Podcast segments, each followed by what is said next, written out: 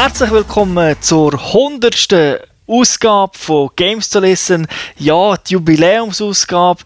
Wir haben uns aber nichts Spezielles überlegt, sondern wir müssen die Zeit nutzen. Es gibt äh, so viele Games jetzt in dem goldenen Game-Herbst. Und damit wir die alle können anschauen können, habe ich natürlich ein Team von Experten bei mir. Da wäre der Thomas Seiler, AK Säuli. Salut zusammen. Und der Stefan Leuenberger, AK Onkel. Ciao zusammen. Gehen wir doch gerade in die Gamers Launch und reden heute über Aliens. But now it's time.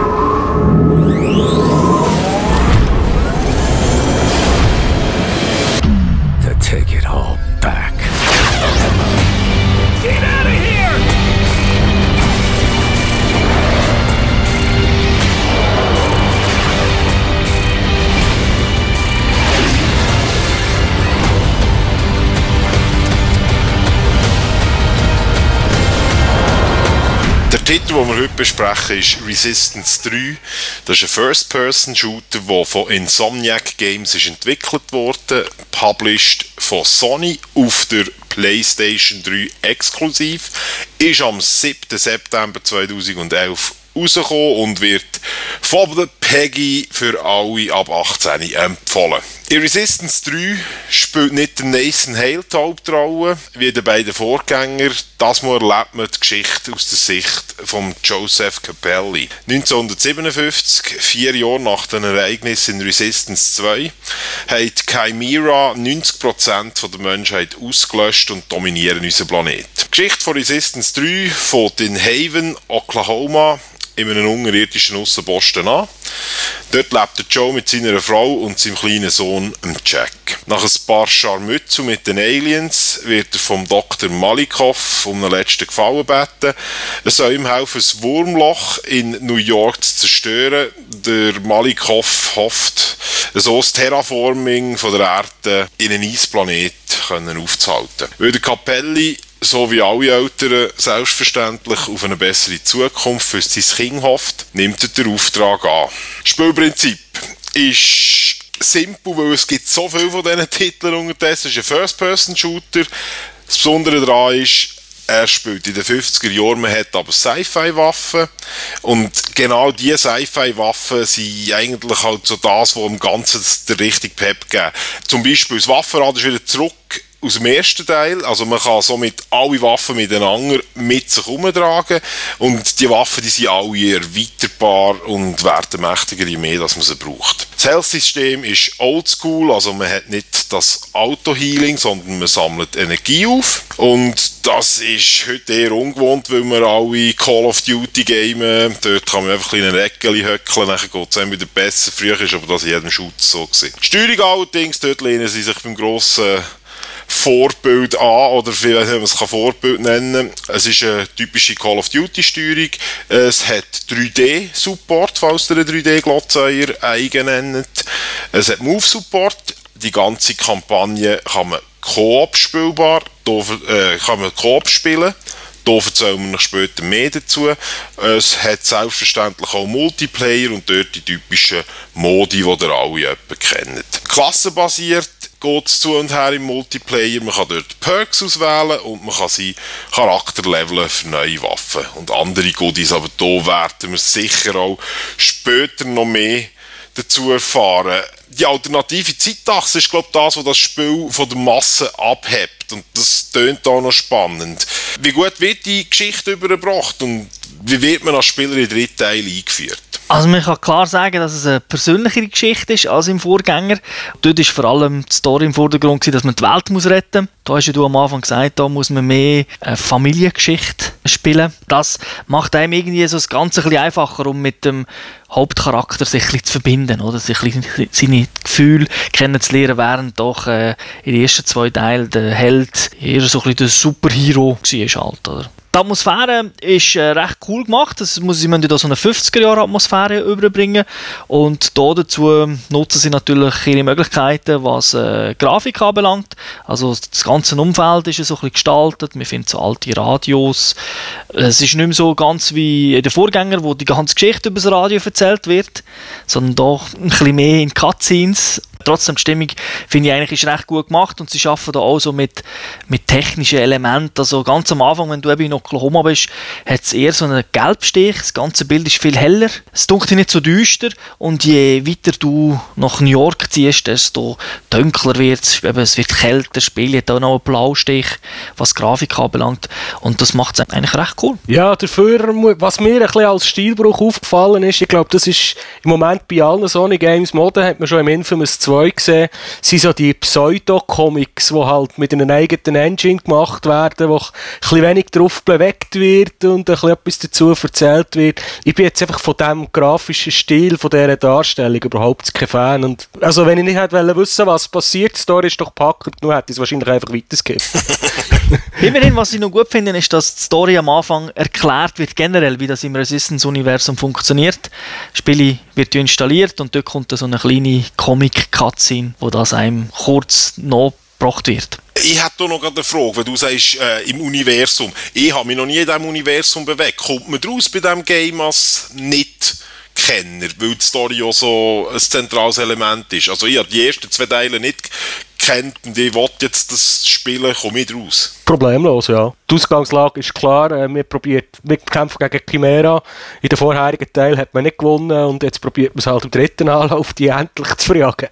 Mir denkt so eben, dass das Ganze recht gut zusammengefasst wird, wo man im ersten Teil und im zweiten Teil halt äh, sich wirklich ja, um so einen globalen Krieg bemüht hat und dann manchmal auch ein bisschen die Übersicht verloren hat, wird das da am Anfang sehr gut erklärt mit der Vorgeschichte, die da kommt und nachher Nachher ist es sowieso eine eigene Geschichte in sich selber. Wobei uns ist am Anfang aufgefangen, wo der, der Auftritt von dem Dr. Malikov, den man aus der Vorgängerserie schon kennt, der war uns am Anfang ein bisschen unklar gewesen. Ich muss zwar auch sagen, Turbo, ich heiss, wir haben es Coop gespielt, also die ganze Zeit am Laufen gewesen nebendurch.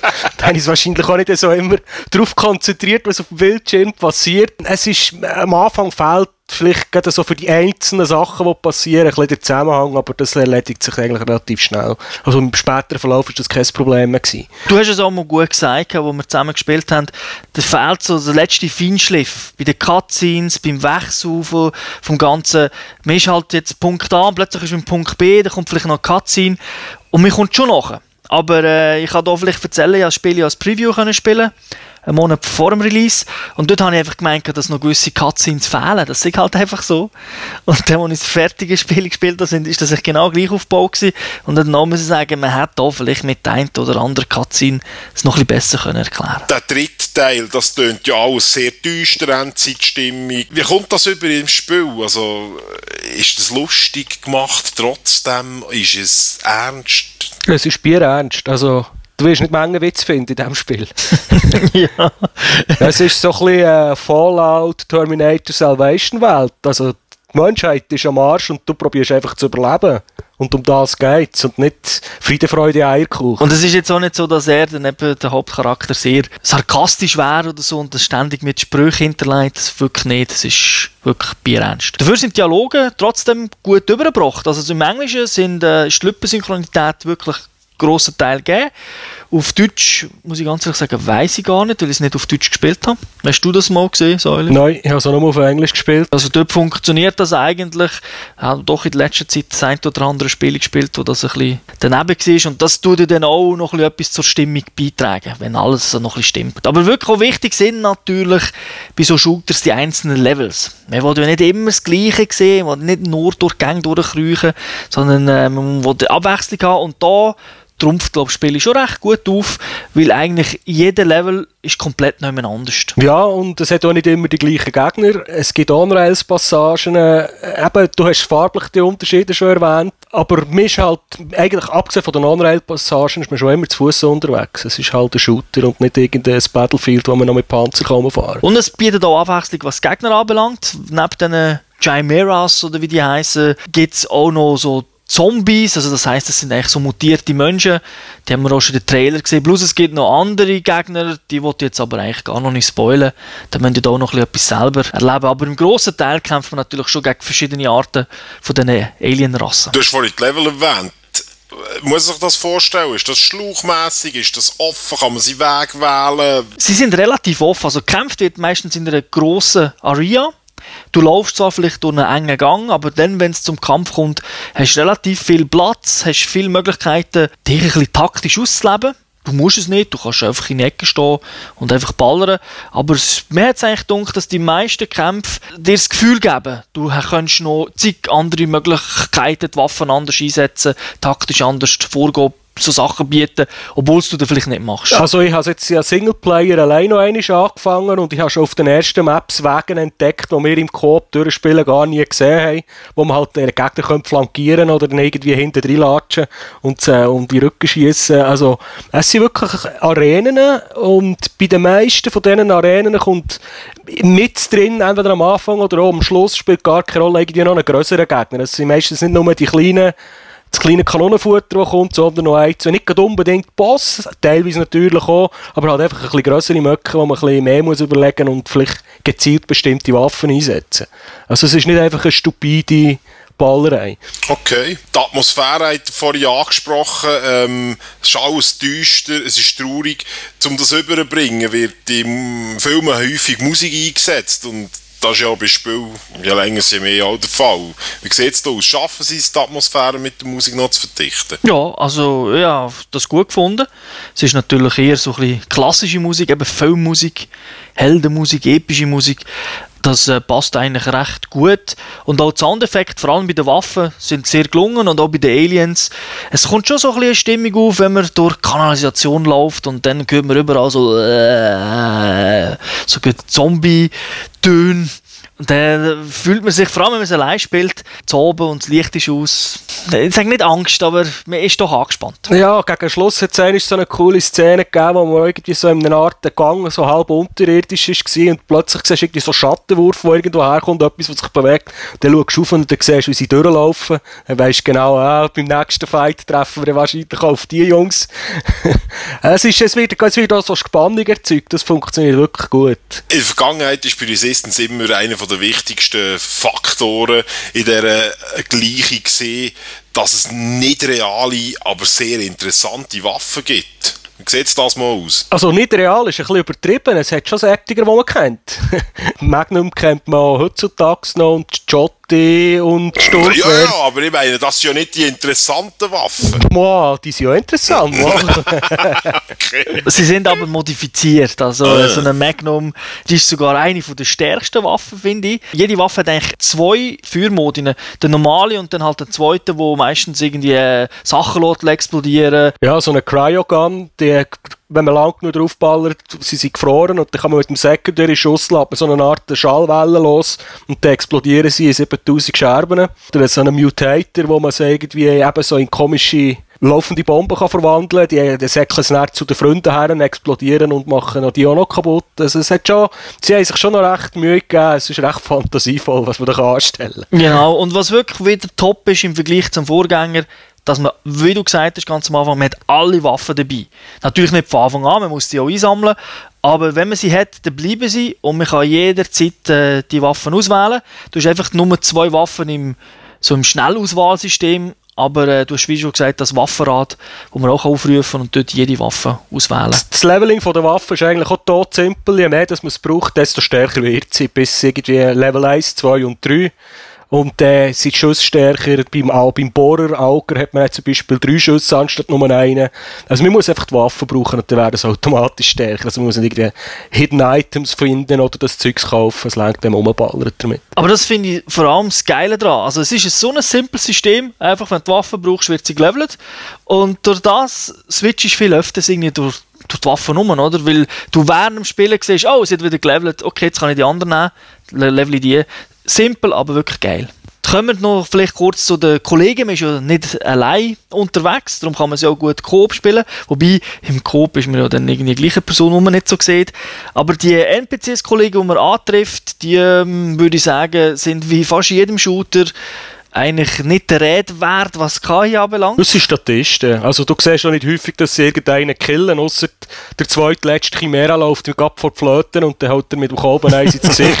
das ist etwa einer der wenigen Kills von einem NPC, den ich im ganzen Spiel gesehen habe. Also die sind mir einfach nur da, um zu sagen, lauf dort her, jetzt müssen wir dort her und Du musst es aber auch nicht beschützen, das ist noch gut. Sie dienen eigentlich mehr der Story, weil sie noch irgendetwas erzählen. Ja, eben, glücklicherweise gibt es ja jetzt einen Koop-Modus. Wegen dem interessieren uns eigentlich die KI-Kollegen überhaupt nicht, sondern der Koop-Modus. Säuli, was gibt es über den Koop-Modus zu berichten? Beim ersten Versuch ist es abgestürzt und beim zweiten, ja, ist wahr, ist es beim Turbo das Spiel gefreezet. Und eines haben wir noch einen Bug mit der KI gehabt, wo unser Kollege irgendwo am Hindernis ist bleiben stecken. Aber sonst die anderen, was sind wir vielleicht sechs, sieben Stunden sind selber schon gewesen, lagfrei, unkompliziert, hat eigentlich, abgesehen von der Startschwierigkeit, jetzt problemlos geklappt. Das Einzige, was halt einfach schade ist, ist der Koop-Kollege, der mitspielt. Der kommt irgendwie gar nie vor in der Story. Also alle Cutscenes wird nur vom, vom Joe geredet also von der Hauptperson. Und ein oder zweimal wird noch erwähnt, dass, dass der ja noch seine Brüder dabei hat. Und das war's. Ich habe ja immer gesagt, wenn wir äh, irgendwo in einer brenzligen Situation sind, ah, zum Glück wissen sie nicht, dass wir das Zweite da sind, oder dass du einen unsichtbaren Kollegen hast. Weil äh, das ist wirklich so. Also du wirst nicht gezeigt im Ganzen. Und es ist schon massiv einfacher, wenn man so online Koop spielt, habe ich das Gefühl. Weil du kannst einander wiederbeleben, was es im Singleplayer halt nicht gibt. Und ich habe nicht das Gefühl, dass jetzt, wenn man Koop spielt, mehr oder größere Gegner kommen. Also ich habe das Gefühl, es kommen genau die gleichen Gegner wie Singleplayer, wenn man allein, wenn man allein unterwegs ist. Genau, es ist, es ist noch schwer zu sagen, aber eben skalieren tut es eigentlich nicht. Zumindest jetzt auf dem normalen Schwierigkeitsgrad. Was uns ein bisschen aufgefallen ist, halt noch der ein oder andere kleine Bug, der dann aber doch genervt hat, sind vor allem Soundbugs gewesen. Ich glaube, der Säule hat dort mal einen gehabt, in Szene mit einem Raketenwerfer, wo er die ganze Zeit irgendwie das Raumschiff, den Raumschiffalarm gehört hat. Und das hat so ein höchst hohes Piepsen gehabt. Und das ist einfach nicht, ja, genau. Das ist einfach nicht vorgegangen. Jetzt hast du noch gemeint, das gehört zur Story. Und er, wo die Cutscene gelaufen ist und es immer noch gehornet hat, dann müsste ich sagen, abbrechen, neu anfangen. Es ist eigentlich auch, auch da nichts tragisch. Also, weil Checkpoints sind sowieso immer so nah vom letzten Punkt, wo man war, dass es äh, kein Problem ist. Was ich jetzt sehr gut gefunden habe, ist, dass wenn einer eine neue Waffe findet, dass beide die gerade sofort haben. Also da muss man nicht irgendwie schauen, oh, schau, da vorne ist eine Waffe, hey Säule, schau mal, rechts, rechts ein Gegner und die säckeln zur Waffe und klauen sie ihm. Sondern er hat sie dann auch gerade.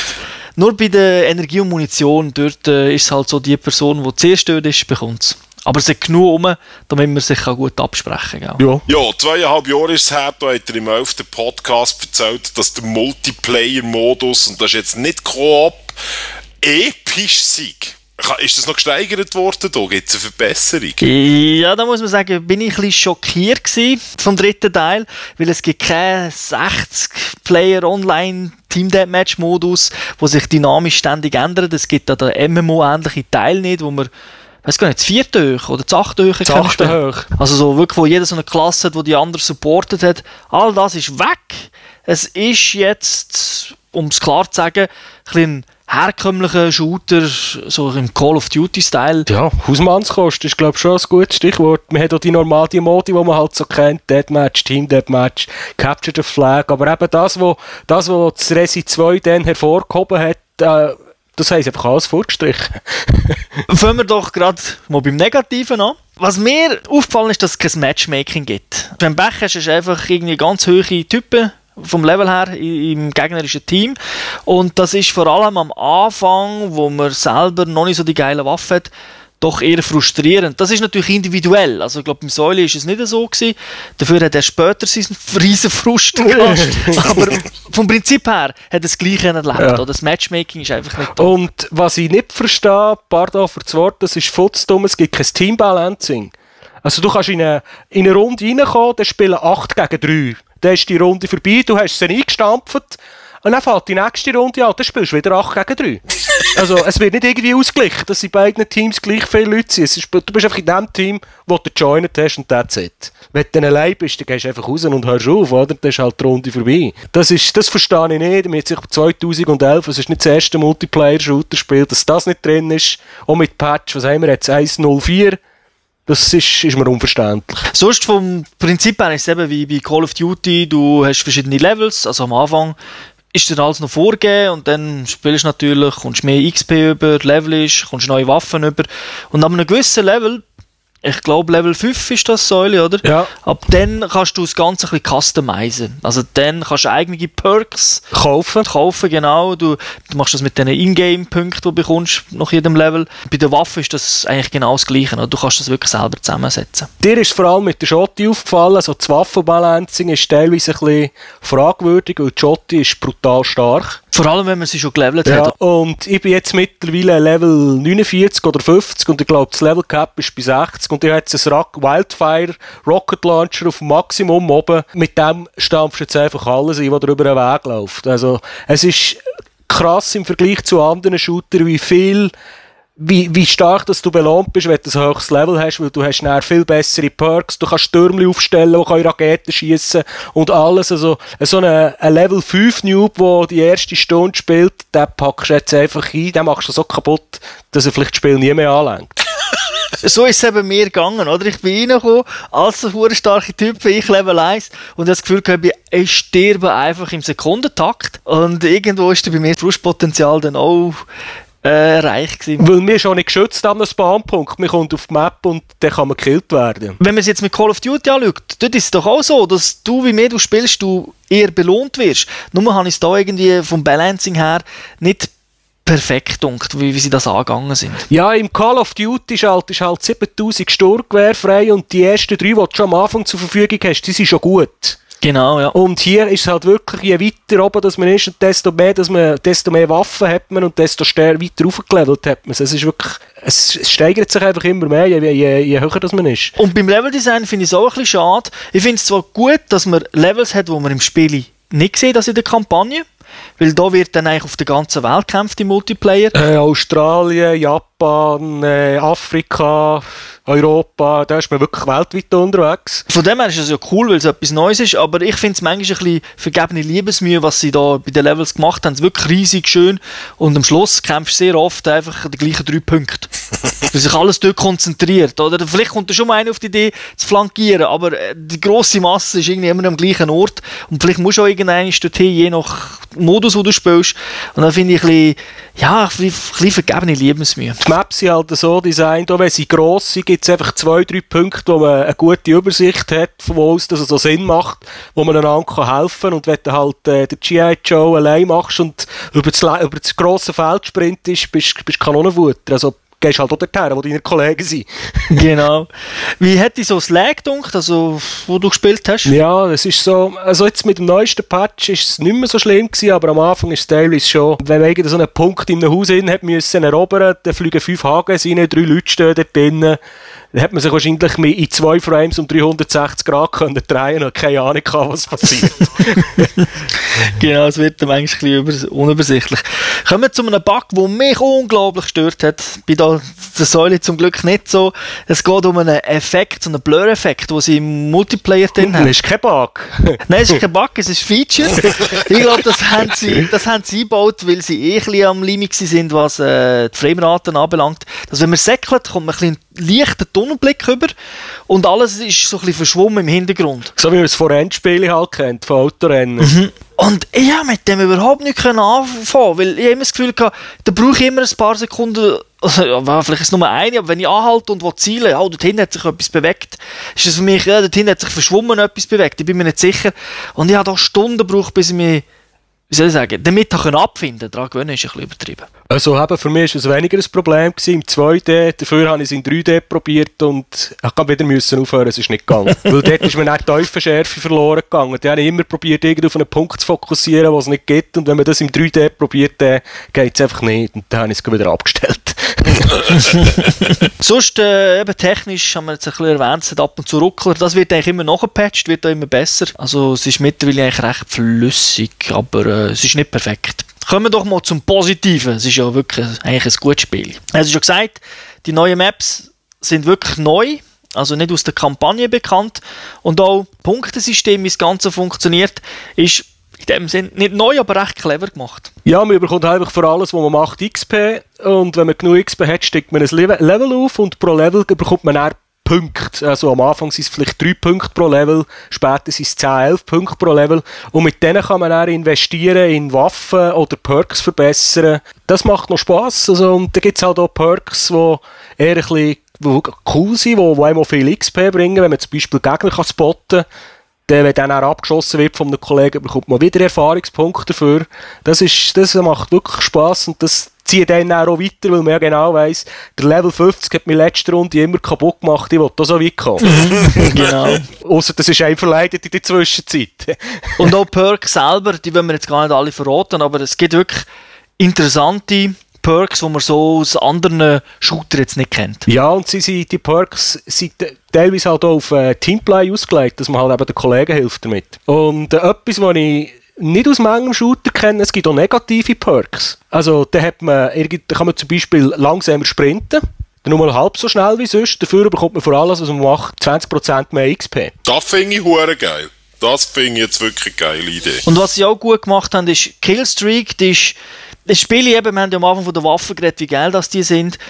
Es gibt ein paar overpowered Waffen, also ultra starke Waffen und die kannst du aber gar nicht in dem Sinn bekommen durch ein Level, sondern die kommst nur bei einer Killstreak über. Also zum Beispiel die Augen, wo man durch, durch die Wand kann und so, da hat man also nicht immer dabei. Das finde ich eigentlich noch recht gut. Das stimmt, ja. Aber äh, man kann nicht wie anderen Shooter Killstreaks selber einstellen, die sind vom Spiel vorgegeben. Ja, es ist ein bisschen früh fertig. Also wenn man einen 10er Killstreak hat, dann kommt das letzte, äh, das letzte Ding, das man holen kann und von der, und anschliessend ist es verlorene Lebensmühe. Lass dich so lieber umbringen und machst wieder einen 10er Killstreak. der Entwickler ist also mehr, hat so, so, so mein Gameplay angeschaut bei Call of Duty und hat gesagt, okay, über 10 kommt der sowieso nie. machen es, dann machen wir das Cap. Eben, du hast 3D noch angesprochen.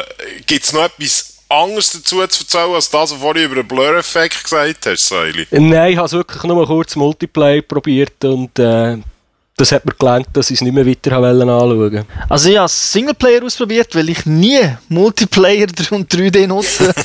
Aber äh, es funktioniert dort eigentlich, eigentlich gut. Also nicht schlecht. Äh, wie schon gesagt, das Spiel ist eben immer ein bisschen am Limit. Also nicht jetzt in jeder Szene, aber wenn Haufen Gegner dort sind, es ruckelt nicht, aber es kann dann halt bei 3D vielleicht die ein oder andere Szene geben, wo es leicht ruckelt und das stört in 3D halt schon nochmal runde extremer als im 2D. Und ich habe den Move Support ganz am Anfang erwähnt.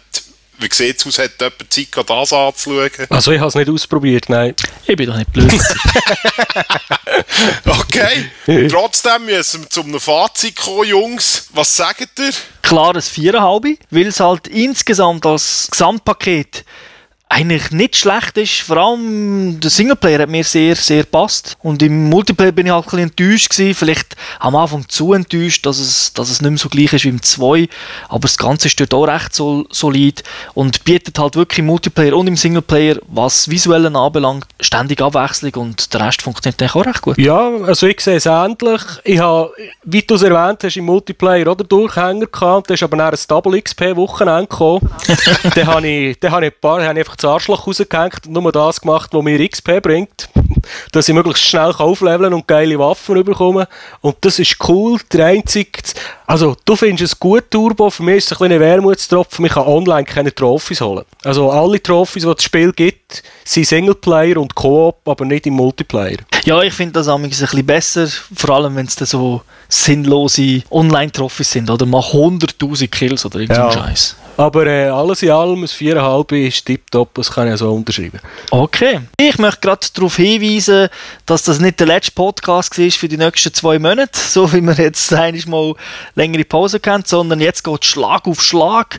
Ein Spiel nach dem anderen ist ja das und ihr werdet uns vermutlich in nächster Zeit öfters hören. Ich danke euch beiden und ich danke den Zuhörern fürs Zuhören. Ich wünsche eine schöne Zeit. Bis gleich. Ciao zusammen. Tschüss. Wiederhören.